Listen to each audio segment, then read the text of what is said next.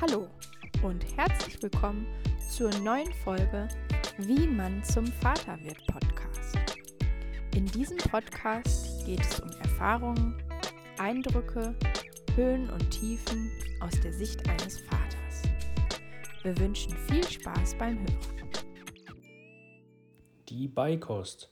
Heute geht es mal darum, wann ich damit starte, was ich beachten sollte, was es da für Tricks und Hacks gibt irgendwo, das ein bisschen ja, einfacher zu gestalten und einfach auch sich die Ruhe dabei anzutun, weil gewisse Empfehlungen sagen einfach, ja, starte zwischen dem fünften und siebten Monat mit der Beikost und die sollte dann gleichzeitig eine Stillmahlzeit ersetzen.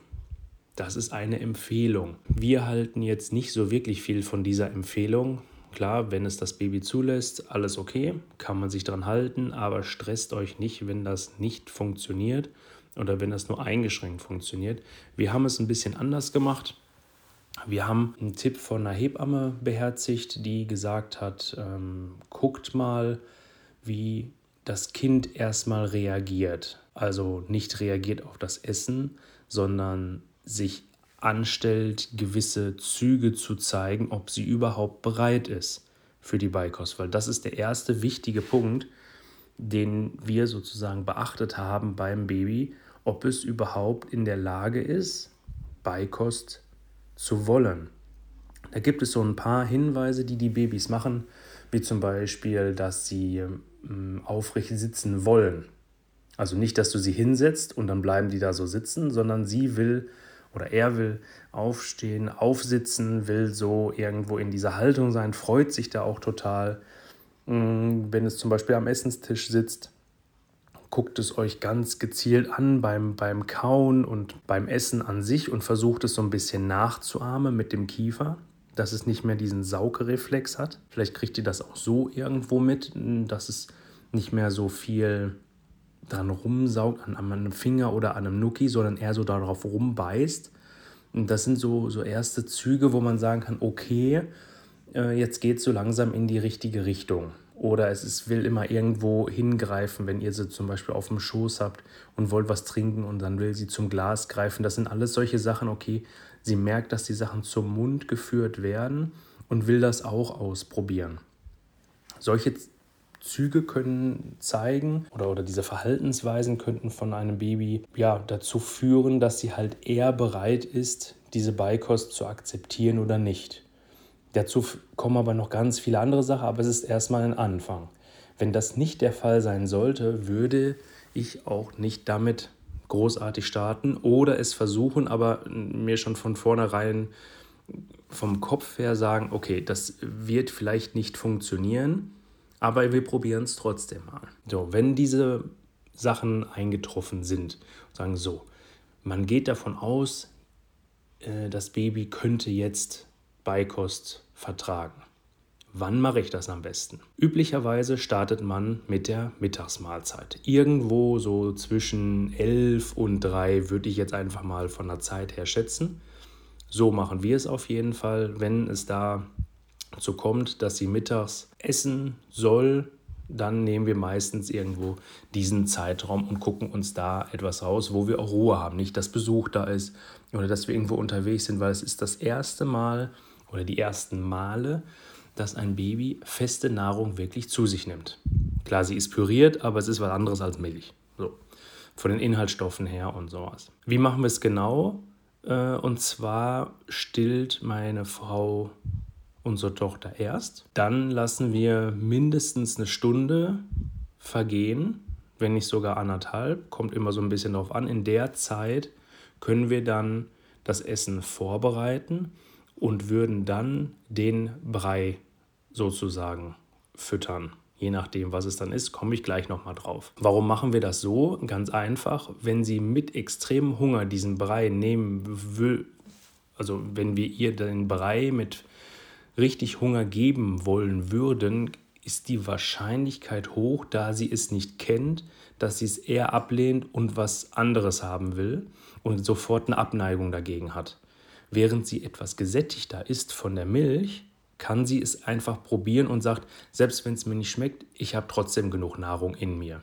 Aber man kennt es, man, man isst etwas, danach ist so, ja, ich bin jetzt nicht total überfressen, also ich könnte noch mehr, muss ich aber nicht. Und das zögern wir halt so ein bisschen raus mit dieser einen Stunde, dass wir nicht direkt nach dem Stillen den Brei füttern oder davor oder sonst irgendwas, sondern dass er erstmal eine Grundlage mit dem Stillen hat, da erstmal für die nächsten Stunden eigentlich versorgt ist und so in der Mitte gucken wir dann, okay, jetzt können wir mal mit dem Brei anfangen und probieren, wie sie es aufnimmt. So, und das kann ja sich auch ein bisschen ziehen. Ne? Wer das schon mal ausprobiert hat, das ist eine riesige Sauerei. Und gerade so Möhre zum Beispiel ähm, lässt sich halt auch extrem schlecht rauswischen oder rausbekommen äh, aus, aus Klamotten.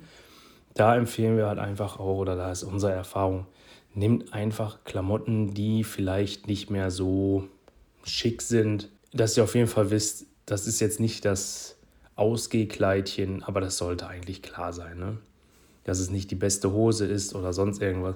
Spucktücher genug da haben, vielleicht auch mal Feuchttücher daneben legen, weil es ist schon wirklich eine super Sauerei. So, wenn dieser Fahrplan mehr oder weniger steht, dann geht es ja auch so ein bisschen darum, was fütter ich und wie bereite ich das vor. Wir haben uns überlegt, äh, klar, diese, die gängigen Sachen, Möhre, Pastinake. Ich habe, ganz ehrlich, ich habe keine Ahnung, wie Pastinake schmeckt. Ich, also ich habe so viele Leute gefragt, alle sagen, ja, Pastinake, Möhre, ja gut, Möhre kannst du dir noch was drunter vorstellen, aber kennt ihr Pastinake, was man damit als erwachsener Mensch auch kochen kann? Ich habe das Zeug, glaube ich, noch nie gegessen. Also ich weiß nicht, ob ich das aus Baby gekriegt habe, ich muss mal meine Mama fragen, aber ich wüsste nicht, wie das schmeckt. Aber wir werden es bald herausfinden. Gut, dann irgendwann auch Kartoffel, nur nicht zu früh, weil die Stärke ganz schön stark ist. Wir haben mit Möhre angefangen. Mit Möhre natürlich klar klein püriert bis zum geht nicht mehr, am Ende nochmal durch ein Sieb gedrückt. Das ist wirklich die ganz dicken Stückchen, weil das kann halt einfach der, also sie kriegt es runtergeschluckt wahrscheinlich, aber nicht so richtig verdaut und das könnte eher zu Magenproblemen führen. Das will man ja beim ersten Mal vermeiden. Es soll ja so angenehm wie möglich sein. Das heißt, die Möhre kleinschnippeln, pürieren, erwärmen, äh, nochmal durch ein Sieb drücken und kurz bevor man es verfüttert, also wir machen immer eine, Tag, eine, eine Wochenration.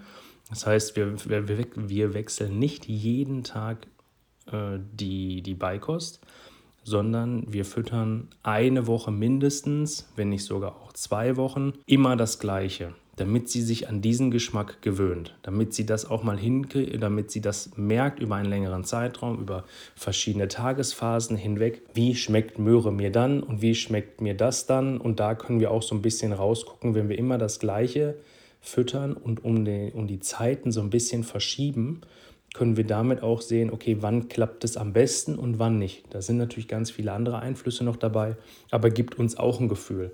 Wenn wir diese Variante immer wieder ändern würden, würden wir selber nicht wissen, wo es dran liegt, wenn es mal gar nicht klappt oder auch nicht wissen, wo es dran liegt, wenn es mal super klappt.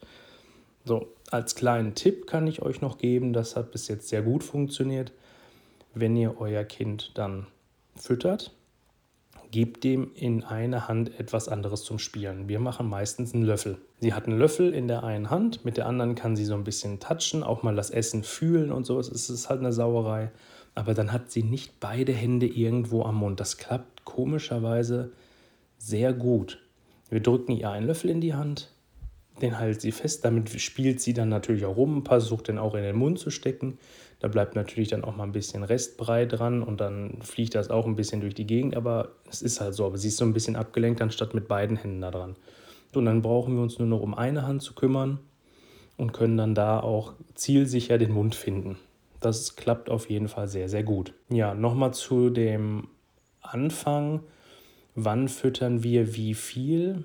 Hm, wir haben es noch nicht so gemacht, dass wir sagen, es muss halt eine Mahlzeit komplett mit Beikost ersetzt werden können, sondern wir füttern es halt wirklich dabei. Macht für uns ein bisschen mehr Sinn, weil so kriegt sie halt auch in, in einem früheren Alter nicht so diesen Drang, okay, ich muss das jetzt auch machen.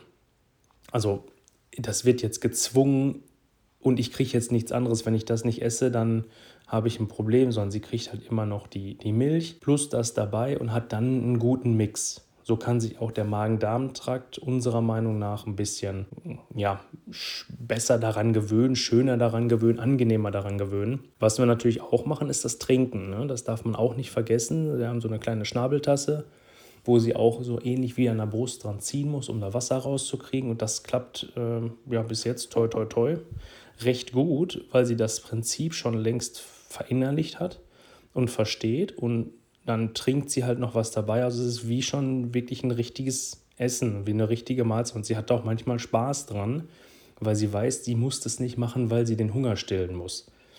Und das finden wir halt recht angenehm auch für uns. So, es gibt natürlich Tage, wo es dann besser klappt. Manchmal hat man auch Qualitätsunterschiede. Äh, wo man dann selber sagt, na, die Möhre würde ich jetzt auch nicht essen, das ist jetzt auch nicht so wow und wir probieren es aber trotzdem, vielleicht mag sie sie ja und wenn nicht, dann ist es halt so. Was wir immer noch machen, das hatten wir, ich weiß gar nicht, ob das auch eine Hebamme gesagt hatte, mm, immer so ein bisschen Öl noch mit dabei. Sonnenblumenöl nehmen wir da, das heißt, wenn wir da den Brei warm machen, um es besser verdaulich zu machen, einmal so ein bisschen Öl noch mit da reinrühren weil es dann so ein bisschen schleimiger dann auch wird. Äh, natürlich aufpassen, nicht zu viel. Ne? Ähm, weiß ich nicht, die haben, glaube ich, immer so, eine, so ein, auf so 100 Milliliter Brei haben wir, glaube ich, so einen halben Teelöffel, wenn mich nicht alles täuscht. Oder maximal einen ganzen, aber das ist, glaube ich, schon ein bisschen zu viel. Und das dann halt unterrühren, sodass es ein bisschen sämiger halt nochmal wird. Es ist äh, besser wohl für die Verdauung und ja, gut dann ist das halt so. Ne? Auf die Temperatur natürlich achten. Es darf nicht zu kalt sein, es, es darf aber auch nicht zu warm sein. Manche Sachen sind, mm, wo wir sagen, ja, lauwarm, diese Kindermünde sind extrem hitzeempfindlich. Und was für uns so lauwarm ist, ist für die schon wirklich sehr, sehr warm. Also da auch wirklich drauf achten, dass es nicht zu heiß ist.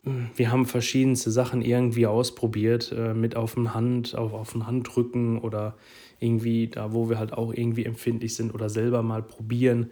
Es ist schwierig herauszufinden, genau das zu treffen, unserer Meinung nach. Äh, wir haben da jetzt so ein, ja, irgendwie eine Art gefunden, wie lange wir das zum Beispiel warm machen, äh, wie lange wir es dann nochmal stehen lassen und so ein bisschen umrühren und dann nochmal testen können.